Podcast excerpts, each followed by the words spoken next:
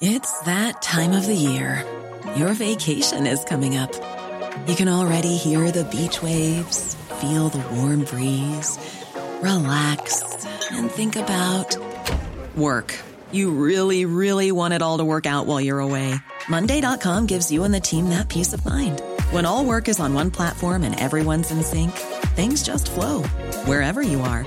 Tap the banner to go to Monday.com.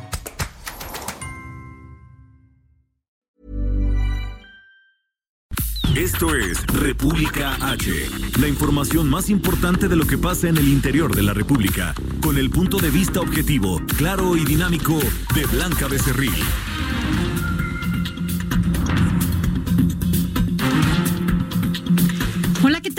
Son las 12 en punto y a nombre de la titular de este espacio, Blanca Becerril, lo saluda Sofía García. Estamos ya en la cuenta regresiva, ya seguramente usted estaba preparando todo para la cena de Año Nuevo, también las uvas y todos los rituales que, bueno, pues aquí estamos acostumbrados a hacer para que nos vaya bien a todas y todos. Por lo pronto, los invito a que se quede con nosotros para que, bueno, pues conozcamos cuál es el acontecer en este país y nos puede escuchar aquí en la Ciudad de México en el 98.5 de FM, en Guadalajara en el 100.3, en San Luis Potosí 93.1, Tampico 92.5, Reynosa en el 103 3 en Villahermosa 106.3 y en Acapulco 92.1. Además de nuestras plataformas digitales, usted lo sabe, puede bajar la aplicación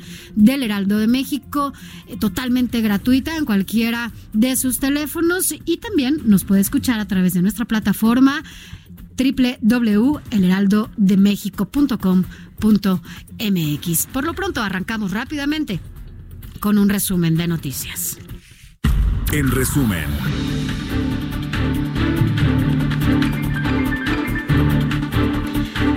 Autoridades de Bolivia confirmaron que la embajadora de México en La Paz, María Teresa Mercado, dejó ese país luego de que el gobierno interino ordenó su expulsión. En tanto, Olga Sánchez Cordero, secretaria de Gobernación, aseguró que México no tiene la intención de romper relaciones con Bolivia y que la representación diplomática se mantendrá de manera normal. La embajada mexicana simplemente hay dos cosas. Se tomó nota de la declaratoria de que ella, en lo personal, ella fue declarada persona non grata, se tomó nota, y por otra parte se le está invitando a la embajadora a regresar a nuestro país para cuestiones de su propia comodidad y seguridad personal. Bueno, y mientras tanto, el gobierno de España ordenó la expulsión de tres funcionarios bolivianos acreditados en Madrid como respuesta a la expulsión de la encargada de negocios, Cristina Borreguero, y otros diplomáticos españoles. Otros temas, la Fiscalía General de la República informó que tres personas más fueron detenidas el pasado 26 de diciembre por su probable responsabilidad en el ataque en contra de integrantes de la comunidad Levarón. Y aquí el gobierno capitalino llamó a los ciudadanos a tomar previsiones debido a que este 31 de diciembre y mañana, primero de enero, el transporte público de la ciudad operará en horario especial. Y en información internacional, en Irak, un grupo de personas intentó ingresar por la fuerza a la embajada de Estados Unidos en Bagdad como protesta por los bombardeos ordenados por Washington en contra de las milicias pro-iraníes en ese país. Y el presidente de los Estados Unidos, Donald Trump, anunció que el próximo 15 de enero firmará la primera fase del nuevo acuerdo comercial con China. La nota del día. Y mire usted, vámonos hasta Tabasco porque allá en Villahermosa un grupo del crimen organizado incendió varios coches y colocó narcomantas para exigir la liberación de su líder Armando de la Rosa. Muy buenas tardes, cuéntanos de qué se trata.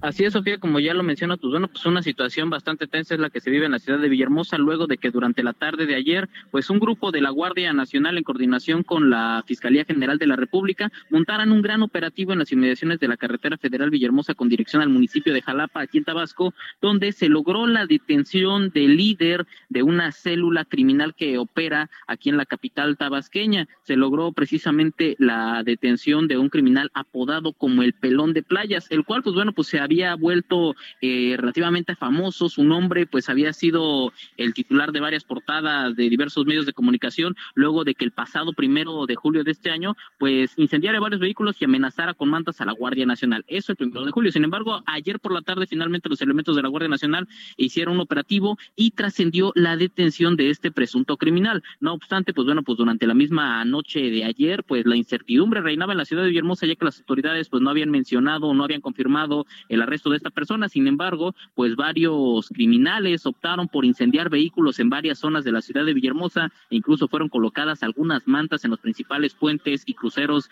de la ciudad de Villahermosa. Fue hasta la misma mañana de este día cuando finalmente la mesa de seguridad del estado de Tabasco confirmó la detención de Trinidad N alias precisamente el pelón de playas, el cual pues bueno pues este está acusado de diversos delitos y quedó en manos de las autoridades federales. Por lo pronto pues bueno pues las autoridades estatales pues bueno pues mantienen un cerco de seguridad en la ciudad de Villahermosa para evitar cualquier otro incidente. Ese es el reporte que les tengo desde la ciudad de Villahermosa, Tabasco.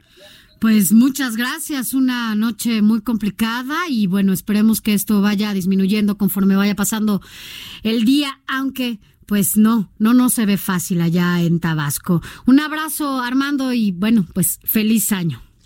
Así es, seguimos al pendiente con la información. Gracias. Y mire, de Tabasco nos vamos hasta Baja California porque, bueno, pues esta madrugada, huachicoleros, pues no que ya no había huachicol, causaron una explosión en un ducto de Pemex allá en Tijuana. Vámonos con Atahuala eh, Garibay. ¿Cómo estás? Muy buenas tardes. Buenas tardes, eh, Sofía. Buenas tardes a toda la audiencia. Elementos del ejército mexicano o mantienen bajo resguardo la zona del ducto de petróleos mexicanos donde se registró una explosión causada por presuntos integrantes de una banda de guachicoleros. Después de varias horas de intensa labor, elementos de seguridad de petróleos mexicanos con apoyo de oficiales de la Secretaría de la Defensa Nacional y bomberos de Tijuana lograron sofocar el incendio que se registró en este ducto que se ubica en las inmediaciones del fraccionamiento Urbi Villas del Prado, en la zona este de Tijuana.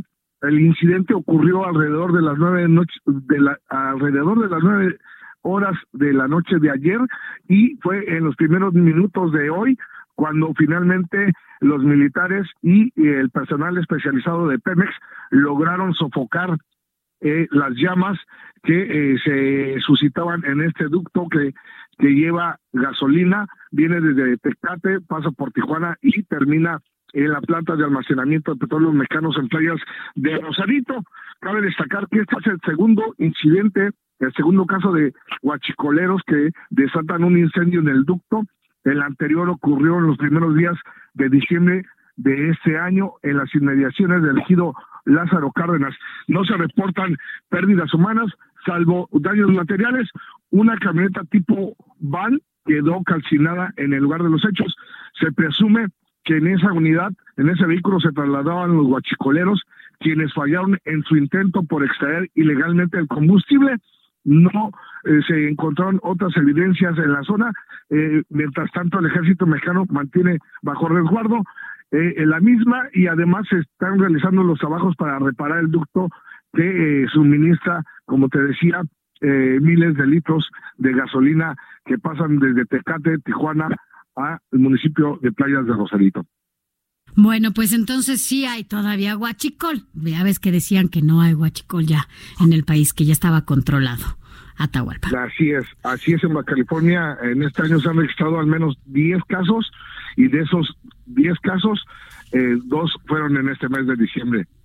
Bueno, pues Estaremos al pendiente de lo que ocurra allá en Tijuana. Muchas gracias, Atahualpa Garibay, y un abrazo. Feliz año. Gracias. Y vámonos rápidamente ahora hasta Sinaloa con Karen Bravo, porque, bueno, pues parece que fue capturado, recapturado uno de los reos fugados durante el Culiacanazo. Usted lo recuerda. ¿Cómo estás, Karen? Buenas tardes. Ya lo comentaste, ayer la Fiscalía General del Estado de Sinaloa dio a conocer que fue recapturado uno de los 51 reos que se fugaron el pasado 17 de octubre a raíz del operativo fallido para capturar a Ovidio Guzmán López. La captura fue, según el comunicado de la Fiscalía de Sinaloa, fue el 27 de diciembre en Mazatlán, un municipio que se encuentra a dos horas y media de Culiacán. Después de la fuga, la Fiscalía emprendió investigaciones que derivaron en un, en un operativo con la recaptura captura de Cristian N, que fue acusado de secuestro y por ello se encontraba en el penal de Aguaruto en Culiacán. La recaptura fue en el Infonavit Playas, una colonia que se encuentra al noreste de Mazatlán, según la información de la Fiscalía, Sofía. Bueno, pues muchas gracias. Gracias, Karen Bravo. Un abrazo y feliz año. Feliz año, Sofía, y feliz año a nuestros lectores. Entrevista. Mire, eh, fueron detenidas tres personas el pasado 26 de diciembre por su probable responsabilidad en el ataque contra integrantes de la familia Levarón sobre después de lo ocurrido allá en Bavispe, Sonora. Y para hablar de ese tema agradecemos que esté con nosotros eh, este día a Julián Levarón. Julián, muy buenas tardes. Buenas tardes, feliz año a todos. Gracias, igualmente. Eh, Julián, pues esto es, entiendo, es ya son seis personas detenidas por este ataque. Eh, ¿Qué le dice? Eh, ¿Confían las autoridades? ¿Ya conocen el expediente que se está llevando a cabo desde la fiscalía? No conocemos el expediente, pero sí nos han informado los, la fiscalía sobre lo que está pasando confían en los detenidos, en confían en las personas que se están eh, deteniendo pues por el caso de ocurrido allá en Bavispe? Pues eh, no, no sé si confiamos, pero le, hemos decidido que les vamos a dar todo el beneficio de la duda. Sabemos que ellos están trabajando con la, con la FBI en Estados Unidos y esperemos que capturen a todos los bastardos que le dispararon a estos niños. Claro. Ahora, ustedes tendrán un encuentro en enero próximo, en donde entiendo también van a convocar a una manifestación, a una marcha eh, en contra de, pues, la violencia que se vive en todo, en todo el país. Antes de esta convocatoria, ¿ustedes tendrán algún otro encuentro con el presidente o con autoridades? Ah, vamos, eh, bueno, tengo entendido que el presidente va a estar en Bavispe el día 12 de enero. Sí y uh, esperemos que nos den uh, noticias sobre sobre eso. ¿Ustedes estarán con el presidente el 12 también allá o es aparte? No estoy seguro, habría que, que uh, dialogar con, con, pues, con todos, con la familia Langford y Miller y todos. Pero hasta ahorita solamente saben que es el presidente el que estará allá.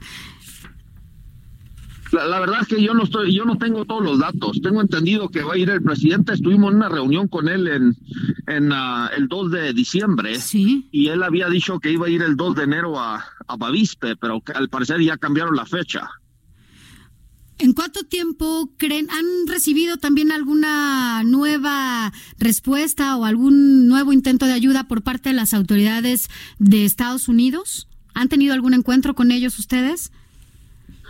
Pues ellos estuvieron en Bavispe, había como 60 elementos de la FBI investigando y según tenemos entendido por, por ellos mismos, porque pues ellos se han comunicado con ah, algunos de nuestros familiares y nos han dicho que pues que nunca en, en otro caso habían ah, colaborado tanto con las autoridades en México y que o sea que han sido muy uh, se han puesto a la orden y que pues que, que, han tenido buena relación. ¿Les da confianza que las autoridades mexicanas estén trabajando con las autoridades de Estados Unidos? ¿Confían más en las autoridades de Estados Unidos que en México para este caso?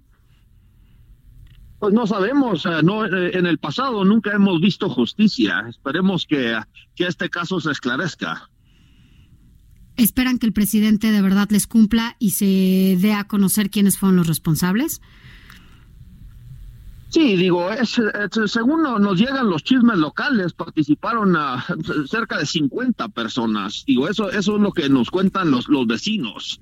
Entonces, uh, pues es imposible que ellos se pasen por el Estado uh, de esa manera sin que se, sepan las autoridades de los estados. Esto es, uh, pues, no, digo, acaban de, arrestar al director de seguridad pública de Janos y y bueno, este, esta situación es extremadamente peligrosa para todos los ciudadanos, donde se coluden ah, las autoridades y ahora uno le tiene que preguntar, pues, ¿quiénes son los responsables de vetar a esas autoridades? Claro. Ahora había algunas personas que... Eh, pues decían que con esta detención eh, pareciera que solamente están pues haciéndole al cuento porque no creen mucho, no sobre todo familiares. Eh, ¿Usted ¿sí confía o creen que nada más lo están haciendo un poco para taparle el ojo? Pues la verdad es que en el pasado este, hemos visto muy malos resultados y nos ha vuelto muy cínicos, pero yo sí confío en que ellos están ah, deteniendo ah, con, ah, con, datos y están haciendo lo que pueden, tal vez. ¿Por qué no han visto el expediente? ¿Qué les han dicho? Pues no lo sé, en realidad yo no sé. Yo, yo, yo, yo, yo sí he hablado personalmente con, uh, con, la, con los fiscales que están en el, en el caso y ellos uh, nos han dado toda la información que les hemos pedido. Bueno, y pues algún mensaje que quiera darle al presidente de la República y saber también, eh, Julián, ¿Qué es lo que están esperando para la marcha de enero a la que están convocando también junto con Sicilia? Bueno, la verdad es que el problema de la violencia es mucho más grande que lo que le ha pasado a nuestra familia, porque han muerto nomás en este año alrededor de 100 mexicanos todos los días a manos de, criminales. Y ni las leyes ni, ni toda la autoridad nos ha funcionado para detenerlo y el Poder Judicial nos ha dado cero resultados. vivimos con casi el, el 100% de impunidad. Y ah, yo, yo, no, yo no, ah, yo creo que todos tenemos que replantearnos lo que se puede hacer con un voto, porque no se le puede dar poder ilimitado a nadie para, para tener malos resultados. Y tenemos que replantearnos cómo es que vamos a, a a relacionarnos con la autoridad en el futuro, porque esto no está funcionando. Bueno, pues nosotros también estaremos al pendiente. En enero eh, darán a conocer, entiendo, ayer escuchaba también eh, en estos espacios informativos que el 9 de enero darán una conferencia con Sicilia. Sí, correcto, en la Ciudad de México. Y esto es para dar a conocer la ruta, ¿verdad?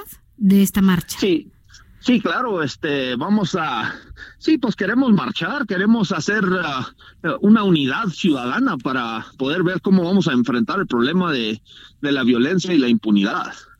¿Esta marcha será convocada aquí en la Ciudad de México o lo harán para que en todo el país salgan a las calles? Yo creo que en todo el país. Ok. Bueno, pues estaremos platicando con ustedes eh, para saber, bueno, cómo va eh, primero lo ocurrido allá en Bavispa y cuáles las investigaciones y por otro lado para que también conozcamos esta ruta eh, particular de, de la marcha que se llevará en enero. Gracias, Julián Levarón. Que Dios lo bendiga. Gracias. A usted también. Muchas gracias. Bueno, ahora agradecemos a la diputada María Luisa Pérez, diputada del PRI y presidenta de la Junta de Gobierno del Congreso de Hidalgo, que esté con nosotros. Muy buenas tardes, diputada. Buenas tardes, Sofía. Me da mucho gusto saludarte a ti, al auditorio, y estoy a la orden. Gracias, diputada. Bueno, pues había, se había pospuesto la discusión para la aprobación del presupuesto de egresos, pero entiendo ya eh, fue aprobado, ¿cierto? Ciertamente, por ley, en una reciente reforma, una reforma que se aprobó por esta legislatura en este, en este mismo año, había un perentorio para el día 22 de diciembre que marca, marca la ley. Este era el día, en el, el último día en el que podía ser aprobado el presupuesto de egresos para el ejercicio 2020. Entonces, este, como tuvimos ahí eh, un proceso de, de discusión al interior de la Comisión de Hacienda que este duró más allá de lo previsto, fue necesario detener el, el, reloj. Ahora se detuvo de nuevo el reloj legislativo. Así fue, así fue, Sofía. Se retuvo y, y, bueno, finalmente el día de hoy en el en el pleno de, del Congreso ha sido ha sido posible ya la la este la aprobación del presupuesto y con y afortunadamente con buenos resultados en términos de los consensos a los que se llegó que permitió que fuera aprobado por unanimidad, Sofía. Ahora el tema de los ingresos. Esa parte sin problema, la ley de ingresos fue, fue aprobada también eh, en sesiones pasadas. El día de hoy específicamente fue el presupuesto de egresos, las leyes de ingresos municipales, eh, que era lo que faltaba del paquete hacendario que el día en esta sesión hemos concluido. ¿Qué se privilegió en este, en este presupuesto de egresos? Bueno, eh, yo quiero destacar que de entrada la iniciativa de presupuesto de egresos enviada por el Ejecutivo, er, eh, de entrada la verdad reconocemos un ejercicio muy eh, muy pertinente, muy claro de, de, la, de la dirección hacia donde estaba previsto el, el, gasto. Sin embargo, pues en, en, la facultad que tenemos los legisladores de hacer ahí análisis correspondientes, pues propusimos una lista de decrementos de algunas áreas en donde... ¿Cuáles, ¿cuáles por ejemplo, diputada? Por ejemplo, eh, particularmente para no entrar mucho en detalle de, de, los nombres de los de los proyectos y demás, podría resumir que tuvo que ver con con este gastos de, de, operación de algunas instancias. También quiero comentar ahí nuevamente el tema de, de, los gastos de comunicación social que también fueron este, disminuidos. En ningún caso afectando eh, la implementación ya específica de políticas públicas este, prioritarias, eh, lo que lo cual hizo un monto de 1.100 millones de pesos de deducciones uh -huh. que fueron redireccionadas por el por la legislatura y, específicamente para para este fortalecer servicios educativos y de salud, por ejemplo, para apoyar al campo, el, el este el impulso económico y turístico. También fortalecimos y lo quiero lo quiero resaltar este, las agendas de, de, género y combate a la corrupción, que son cuestiones que nos importan mucho en esta legislatura, toda vez que somos una, una legislatura mayoritariamente femenina. Un, un gran reto, ¿no, diputada? Sobre todo para el 2020. Así es, y, y, bueno, hay aquí, y también lo destaco, que en todo este cabildeo, en toda esta discusión del presupuesto, con la, con la, con la presencia, por supuesto, y la participación de todas y todos, sí, sí quiero resaltar que fueron particularmente, como una compañera lo dijo, liderazgos femeninos quienes estuvieron al frente de este tema y que bueno nos ha permitido, a diferencia del año pasado, Sofía, lo quiero resaltar, el sí. año pasado fue muy caótico, eh, hubo, hubo este enfrentamiento realmente y se aprobó por mayoría el, el, presupuesto. En esta ocasión, pues creo que estamos madurando en el ejercicio de, de nuestra labor como legisladores y hemos alcanzado la, la unanimidad este y la coincidencia en un ejercicio de, de, mediación porque ciertamente el presupuesto no deja complacidos a todos claro. to en todo. ¿Cuáles los eh, pendientes, diputada? Mira, los pendientes, ningún recurso es suficiente para empezar. Uh -huh. este, los rubros eh, que siguen siendo y serán una preocupación, pues son el educativo, el de seguridad, el de salud, que sí, el del campo, que sí estamos fortaleciendo ahora con esta, con este redireccionamiento, pero que creemos sigue siendo recurso insuficiente para los grandes retos que tenemos en el Estado y también sin dejar de mencionar porque pues definitivamente es, es, una, una situación que está presente, que hay una serie de programas federales eh, que, que, no tendrán recurso en este ejercicio presupuestal y que al final del día, por supuesto, que demerita en, en políticas públicas que no se podrán implementar. Entonces, retos sí los hay, muchos. El compromiso de la legislatura, ahora que hemos ya aprobado el presupuesto para el 2020 es acompañar su implementación, acompañar el gasto sí. para que los recursos que hemos aprobado hoy lleguen exactamente hacia donde se han encaminado y con enarbolando en esta legislatura como siempre pues el tema de, de, la transparencia, la rendición de cuentas, el combate a la corrupción, el ejercicio sano y, honesto de los recursos y por supuesto también con una perspectiva para garantizar los derechos de las niñas, niños y adolescentes y la perspectiva de género. Así es, un pendiente nacional. Diputada María Luisa Pérez, diputada del PRI y presidenta de la Junta de Gobierno del Congreso de Hidalgo, muchas gracias por haber estado con nosotros y feliz año. Gracias, Sofía. Feliz año para ti y para todos. Gracias. Continúa escuchando a Blanca Becerril con la información más importante de la República en República H. Regresamos. Estamos de regreso con la información más importante de la República en República H con Blanca Becerril, transmitiendo en Heraldo Radio, en resumen.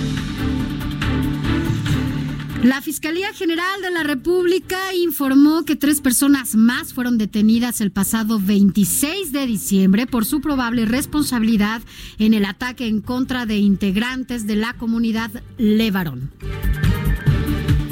Y autoridades de Sinaloa detuvieron a uno de los reos que se fugó del penal de Aguaruto en Culiacán el pasado 17 de octubre durante los disturbios registrados tras el operativo para capturar a Ovidio Guzmán López, hijo de Joaquín El Chapo Guzmán.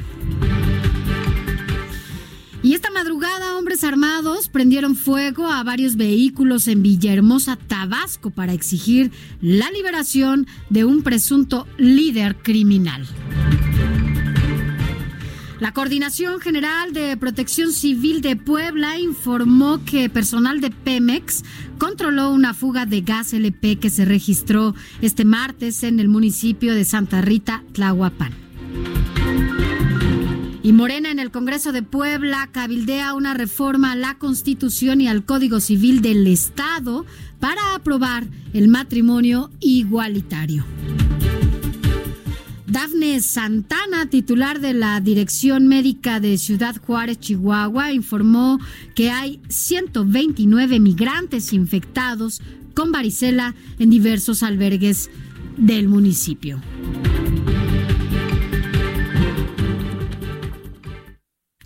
Y bueno, ahora damos la bienvenida a Alejandra Briseño, vocera de adulta. ¿Cómo estás? Buenas tardes. Hola, Sofi, muy contenta, muy contenta de estar aquí festejando el último día del año con ustedes. Ya en las últimas. En cabina. muy bien.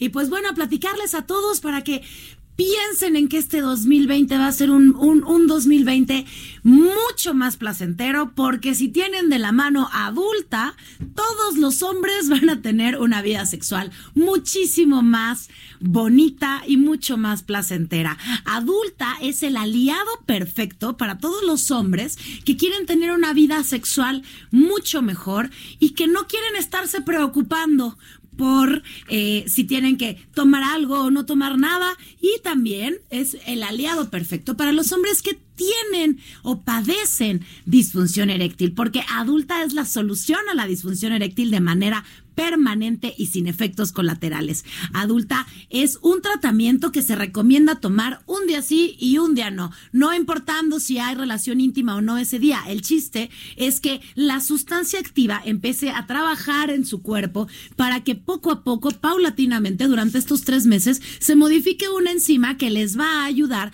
a que la circulación sanguínea sea muchísimo más adecuada y que, sobre todo, durante la relación sexual haya un placer mucho más potencializado adulta no está disponible ni en farmacias ni en eh, tiendas de autoservicio. Por favor, si usted se encuentra por ahí algún frasco de adulta, no lo vaya a comprar, no lo vayan a estafar, no es un producto certificado. Adulta solamente va a llegar hasta sus manos, hasta su puerta, con una gran red de distribución que les voy a dar el número en este momento prepárense para que lo tengan bien anotado. Y es el 823 06 mil. Ahí va otra vez, 823 06 mil. No lo dude más, tenga una mejor vida. Imagínense si, si, se ponen a contar para el 14 de febrero ya van a tener una vida sexual mucho mejor y van a poder festejar maravilloso el día de San Valentín. Así que, ¿por qué? Ah, no les dije, porque a partir de los primeros 15 días ya se ven resultados.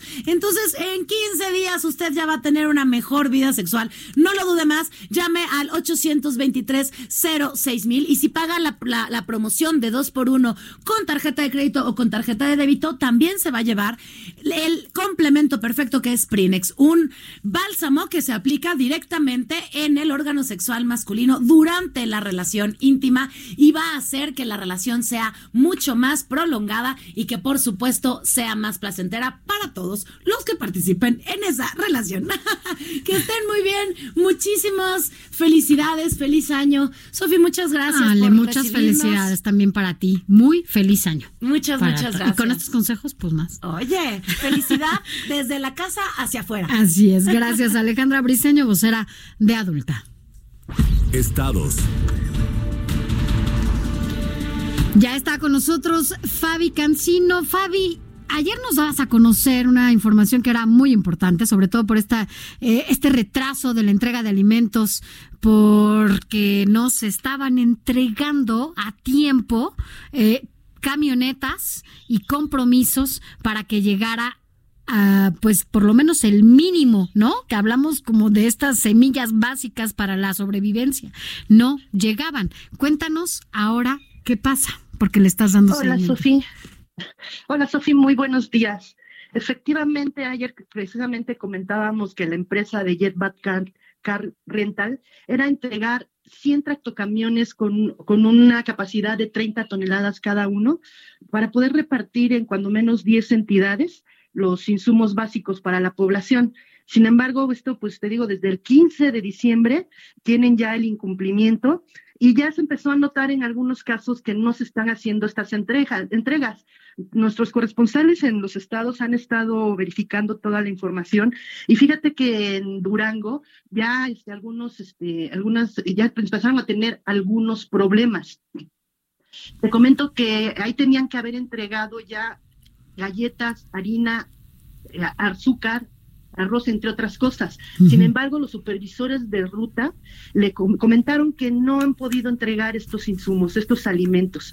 Eh, Segalmex significa seguridad alimentaria mexicana, mm. o sea, o sea lo que no. su mismo nombre, exactamente.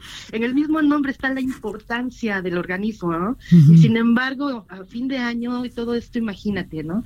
Este, entonces la, la, situación está, te digo, un poco extraña.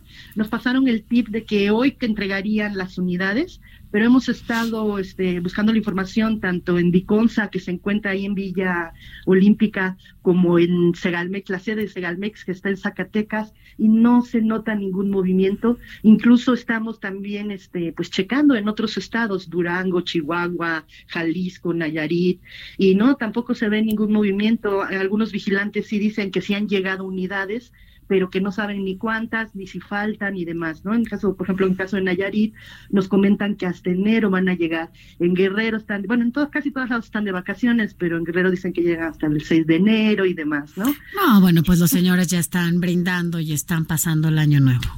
Exactamente, exactamente. Happy New Year. Oye, Happy New Year para ellos, pero lo lamentable es que la gente, tristemente, en las porque además estoy leyendo que esta distribución es por lo menos para 10 estados del país, Fabi. Exactamente, exactamente.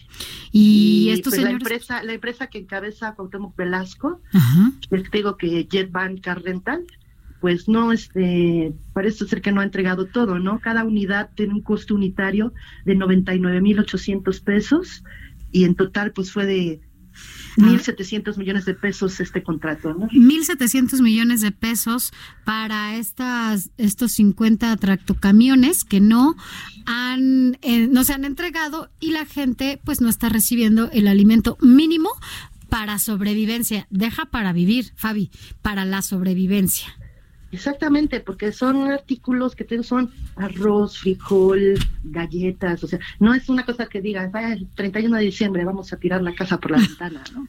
No, es gente que evidentemente lo que quieren es por lo menos eh, sobrevivir a estas fechas. No sabemos si siquiera están pensando en una cena, exacto. Exactamente, ya no festejar, sino comer. ¿no? Esta empresa Jet Banca Rental no ha entregado estos tractocamiones que son los responsables, además ya confirma y entendemos también que con monto entregado para que se, llevaran a cabo estos tractocamiones y pues nomás no, no han dado cumplimiento. Pues más de mil millones de pesos que se tiraron, yo creo. Exactamente. Pues a ver, a ver si hay alguna sanción, ¿no? En este, Pero pues ayer me decías el 3%. Exacto. Pero ahora que tenemos un gobierno comprometido con la corrupción, la austeridad, a ver si hay sanciones, ¿no? Pero pues aquí con los más de mil millones de pesos que me expliquen, ¿en dónde está el tema? de, los, de los que están austeros son los que están allá en esos estados esperando que les den los alimentos y eh, para que puedan tener por lo menos algo que comer. Ya no una cena, es algo que comer. Sí. Y fíjate que solicitamos su opinión tanto a Segalmex como a la Secretaría de Agricultura y Desarrollo Rural y hasta el momento no nos han dado una posición, ¿eh? entonces también pues, estamos en espera de ver, o sea, no solo no solo la gente está en incertidumbre, sino en general como que no hay muchas respuestas. Pues ojalá que este señor Cuauhtémoc Velasco esté eh, dado eh, bueno, pues de a conocer, ¿no? ¿Cuál es la información o cuál es la situación por la que no ha podido entregar estos tractocamiones? Pero Fabi, yo aprovecho ahora sí para darte y enviarte un abrazo. Sabes que te deseo lo mejor para este 2020 y pues ya nos veremos para, para brindar como se debe. Ah, hasta el próximo año. También te mando un fuerte abrazo, que sea un 2020 redondo por todos los lados, que vengan las mejores cosas de la vida y pues a disfrutar por lo pronto hoy Nochevieja. Gracias, gracias, un abrazo igual para ti, lo mejor. Hasta luego, bye. bonita tarde. Igual para ti, bye. Recorrido por el país. Bueno, mire, fíjese que en Ciudad Juárez eh, hay 129 migrantes afectados por varicela. Eh, Dafne Santana, la titular de la Dirección Médica del municipio de Ciudad Juárez, informó que hay 129 migrantes infectados con varicela en diversos albergues de esta ciudad. El presidente municipal, Armando Cavada, anunció que para atender estos casos de contagio presentados tan solo en el albergue Leona Vicario, este martes llegarán 1.300 dosis de vacunas contra la varicela. Explicó que por parte del Instituto Mexicano del Seguro Social llegarán 300 y por parte del ISTE mil dosis más. Dafne Santana detalló que, bueno, pues surgieron nueve casos recientes en otro de los albergues, en el albergue La Casa del Migrante, siete adultos y dos menores, con lo que en los últimos 15 días ya suman justamente estos 129 casos. El presidente municipal añadió que las vacunas se aplicarán a todas las personas que permanezcan en los albergues y funcionarios que hayan tenido algún tipo de contacto de los 82 casos ya controlados. Ya a conocer también que el cierre de Leona Vicario no ha afectado a otros ya que ha disminuido el arribo de migrantes a la ciudad debido a las condiciones climáticas, por lo que hay suficiente espacio en la casa del migrante. Invitó a la población, el presidente municipal, para que en caso de presentar algún malestar acuda al médico y resaltó que este número de casos no representa ninguna epidemia, por lo que descartó. Ahora, en este recorrido, vámonos hasta Guadalajara con Mayeli Mariscal. Mayeli, ¿cómo estás? Muy buenas tardes. Sofía, muy buenas tardes. Muy bien, pues para contarte precisamente que las autoridades esperan eh, una alza en el turismo, en la ocupación hotelera de más del 3% y eh, esto es en todo Jalisco. También comentarte que, pues, eh, aunque Estados Unidos en su momento recomendó el reconsiderar viajar a, cualquier destino que tuviera que ver con Jalisco, pues, sin embargo, las autoridades de la Secretaría de Turismo dicen que esperan que esta temporada de vacaciones de invierno sea pues todo un éxito. Y eh, comentarte también que algunos de los destinos eh, se espera 89% de ocupación hotelera en Puerto Vallarta, 76% en la Costa Alegre, 65% en la Ribera de Chapala, 44% en la zona metropolitana y 37% en San Juan de los Lagos, que también es un destino muy recurrido en estas vacaciones. Recordar que el periodo de vacaciones de invierno lo contemplan desde eh, el 27 perdón, 23 de diciembre y hasta el 7 de enero. Y eh, pues también compartirte que los eh, destinos que son pueblos mágicos aquí en Jalisco, a pesar de que han tenido pues complicaciones durante este año debido a los recortes federales para promocionarlos, pues también esperan que tengan bastante afluencia en esta temporada de invierno. Es la información. Gracias Mayeli y aprovecho también para enviarte un abrazo y un y desearte sobre todo un feliz año. Pásala bien, seguro ya estás preparando la cena. Ya estás eh, a pues, punto de prepararla. A punto, casi casi, pero todavía nos falta nuestro noticiero local y terminando de ahí nos vamos corriendo a preparar la cena. Te mando un abrazo muy fuerte y lo mejor eh, para el próximo año también. Igualmente, Mayeli, nos seguimos escuchando. Feliz año. Hasta luego, Sofi. Gracias, hasta luego. Y vámonos ahora hasta Tamaulipas con Carlos Juárez. Carlos, ¿cómo estás? ¿Cómo terminan el año en este sector turístico? Hola, ¿qué tal? Un gusto saludar a todo el auditorio de República H. Les comento que la Administración Gubernamental Tamaulipeca de Francisco García Cabeza de Vaca continuó durante el 2019 con un crecimiento constante en el sector turístico, lo cual ha permitido al Estado imponer nuevos récords históricos en cada periodo vacacional transcurrido, generando así beneficios eh, económicos y sociales a la población. Sobre esto, el secretario de Turismo eh, de Tamaulipas, Fernando Olivera Rocha, señaló que los excelentes resultados obtenidos en el presente año son productos de una amplia estrategia de promoción que ha permitido presentar, posicionar, difundir y valorar al Estado como la sorpresa de México, gracias a su finalidad de destinos y bellezas que poseen. Las acciones implementadas por la Secretaría de Turismo Estatal comprenden desde la participación institucional en foros nacionales como el Tianguis Turístico de México, celebrado este año en, Acapulco, así como el primer Tianguis de Pueblos Mágicos realizados en Pachuca. En ambos espacios, miles de visitantes apreciaron los atractivos eh, y sabores que Tamaulipas ofrece a sus diferentes destinos, destacando la organización de la carnita asada del noreste. Cabe señalar que eh, también se tiene previsto o que se, se desempeña mucho en el tema de los extranjeros. Y es que Tamaulipas, el mercado del estado de Texas, en estos segmentos de turismo de naturaleza, cinegético y médico, se estuvo presente en el Winter Texas Expo y en el Hunters extravaganza que estuvieron ahí en, el, en la ciudad de McAllen y Houston. Hay que señalar que entre los destinos más visitados está la playa Miramar en la zona sur de Tamaulipas, en donde el gobierno de Tamaulipas ha hecho importante difusión. Esta es la información en el tema turístico en la entidad. Gracias, Carlos Juárez. La verdad es que la carnita asada y los asados del norte son los mejores. Así que muy famosa y muy famosa la carnita asada a la tan pequeña. Así es. Bueno, Carlos Juárez, un abrazo, feliz año. Feliz año pendiente con la información. Gracias, Carlos. Y mire usted, seguimos en el norte. Eh, ya le decíamos que hay 129 migrantes afectados por varicela allá en Ciudad Juárez, pero para hablar de este tema agradecemos al doctor Gumaro Barrios, quien es vocero de la Secretaría de Salud de Chihuahua, que nos diga, bueno, primero que esté con nosotros, muy buenas tardes, y que nos comente, bueno, cómo va esta contención sobre todo y las vacunas, si están llegando a tiempo. Sí, bueno, mire, efectivamente, hasta el día de hoy tenemos nosotros uh, registrados 127 casos, de los cuales 64 son hombres y 63 son mujeres. Y el otro dato importante es que eh, el 71% son menores de 15 años.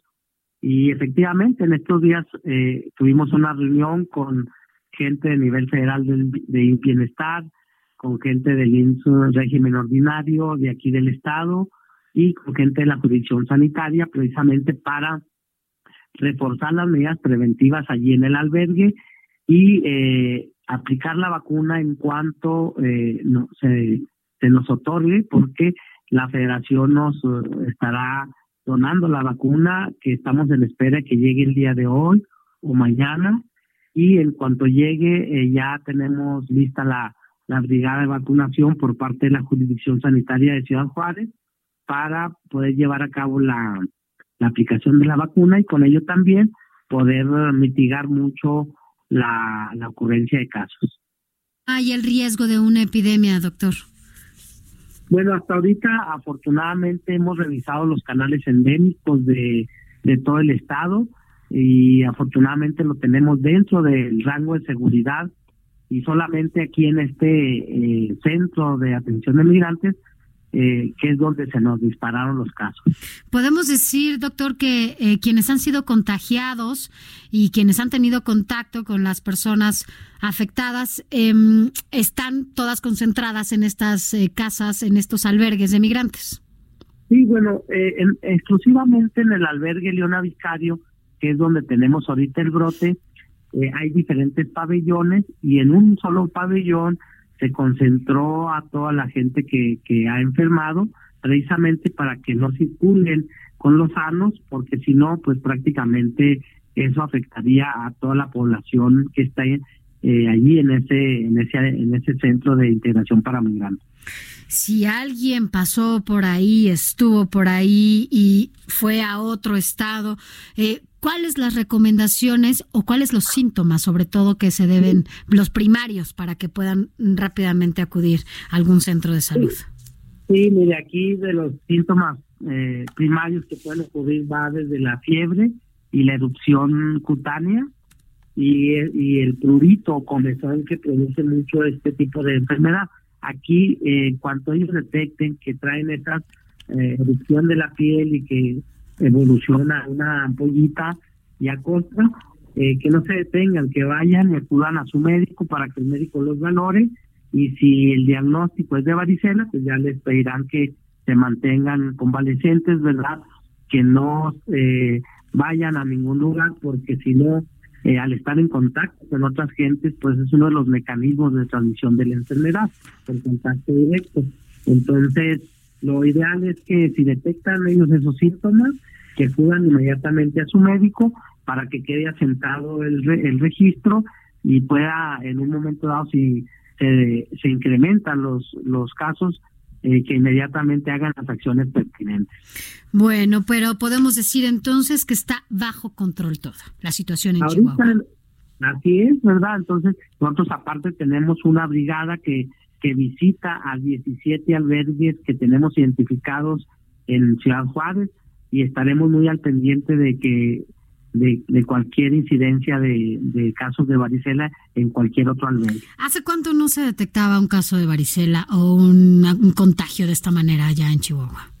No, eh, bueno, todo el año hemos, eh, tenemos casos de varicela, pero en forma de brotes prácticamente es muy bajo y siempre son brotes de cuatro casos, cinco casos, tres casos, pero así en, en volúmenes como ahora ocurrió en este centro, donde hay mucho conglomeramiento de personas, pues eso es de las primeras veces. Bueno, pues esperemos que todo todo pase y solo sea un contagio y sobre todo no se llegue a otros estados. Muchas gracias, doctor Gumaro Barrios, vocero de la Secretaría de Salud de Chihuahua. Feliz año. Muchísimas gracias igualmente. Y ahora vámonos hasta Chiapas con Jenny Pascasio, quienes, bueno, pues confían en este 2020 y queman al año viejo en el sureste del país. Jenny, ¿de qué se trata? Buenas tardes. ¿Qué tal? Muy buenas tardes. Pues para comentarte que en la época colonial decenas de esclavos entraban a Chiapas por la zona portuaria de Tonalá. Entonces era la población minoritaria que se reunía para celebrar con baile y algarabía el último día del año. Desde entonces, los pobladores de Pijijiapa, Jiquipilas, Mapastepec, Tonalá, Arriaga y Cintalapa, Chiapas, cada 31 de diciembre salen a las calles a bailar y a pedir monedas junto al año viejo, que es representado por una persona disfrazada de anciano. En su andar van uniendo más personas al recorrido y el dinero que reúnen es para comprar comida y bebida para los asistentes al festejo. Por lo general, este festejo empieza a las 11 de la mañana de este 31. También en punto de la medianoche, los pobladores eh, pues eh, prenden fuego a los triques y cuetones que, que colocan dentro de los muñecos que simbolizan también el año viejo y que colocan en las entradas de las viviendas.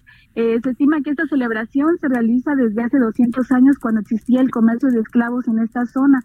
La influencia afro es la responsable de esta costumbre de los pueblos de la costa de Chiapas y eh, te, te comento que además comparten esta algarabía junto con algunos lugares de Oaxaca y Veracruz que pertenecen al mismo corredor cultural. Jenny, bueno, pues entonces ya empezaron desde las 11 de la mañana. Así es, ahorita están eh, recorriendo las calles de, Tonalá y algunos municipios de la costa que te comentaba y eh, posteriormente en la noche realizan la quema de los muñecos y mañana por la mañana hacen una celebración, al menos en lo que es el municipio de Tonalá, eh, una fiesta con todos los pobladores que quieran asistir. Bueno, pues Jenny, te enviamos un abrazo y te deseamos un feliz año, un 2020 lleno de sorpresas. Igualmente para ti y para todos los escuchas. Gracias. Y bueno, pues esto en Chiapas, usted seguramente ya está preparando las, las uvas, la ropa interior, ya sabe que unos dicen que chones rojos, chones amarillos, chones verdes, de todo tipo de color, eh, las maletas para que si quiere viajar durante todo el año salga corriendo con ellas, eh, la escoba para barrer todo hacia afuera, vaya, un sinfín de tradiciones que tenemos en este país para que nos vaya muy bien nos tiene que ir muy bien. De parte de la familia de El Heraldo Media Group, les deseamos un muy feliz año, que siga pues lleno de salud y que tenga muchas sorpresas y muchos logros en este 2020. Recuerde, a nombre de la titular de este espacio, Blanca Becerril, se despide de ustedes, Sofía García. Feliz año. Esto fue República H, la información más importante de lo que pasa en el interior de la República, con el punto de vista objetivo, claro y dinámico de Blanca Becerril. Continúa escuchando Heraldo Radio, donde la H suena y ahora también se escucha. Una estación de Heraldo Media Group.